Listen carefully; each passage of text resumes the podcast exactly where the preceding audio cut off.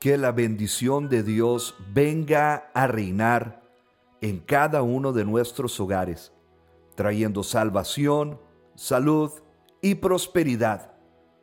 ¿Dónde puede uno encontrar sabiduría?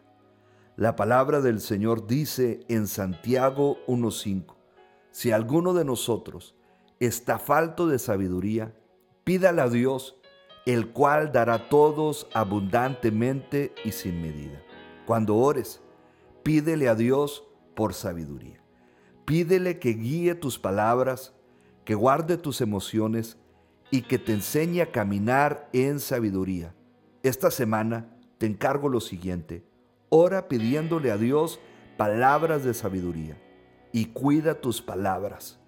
Las palabras que salen de tu boca, presta atención y cuidado a ellos.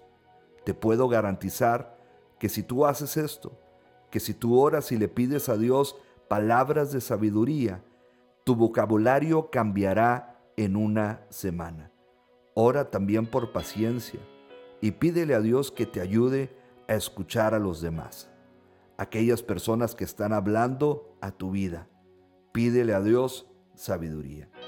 Pídele también que te ayude en cada situación que enfrentes.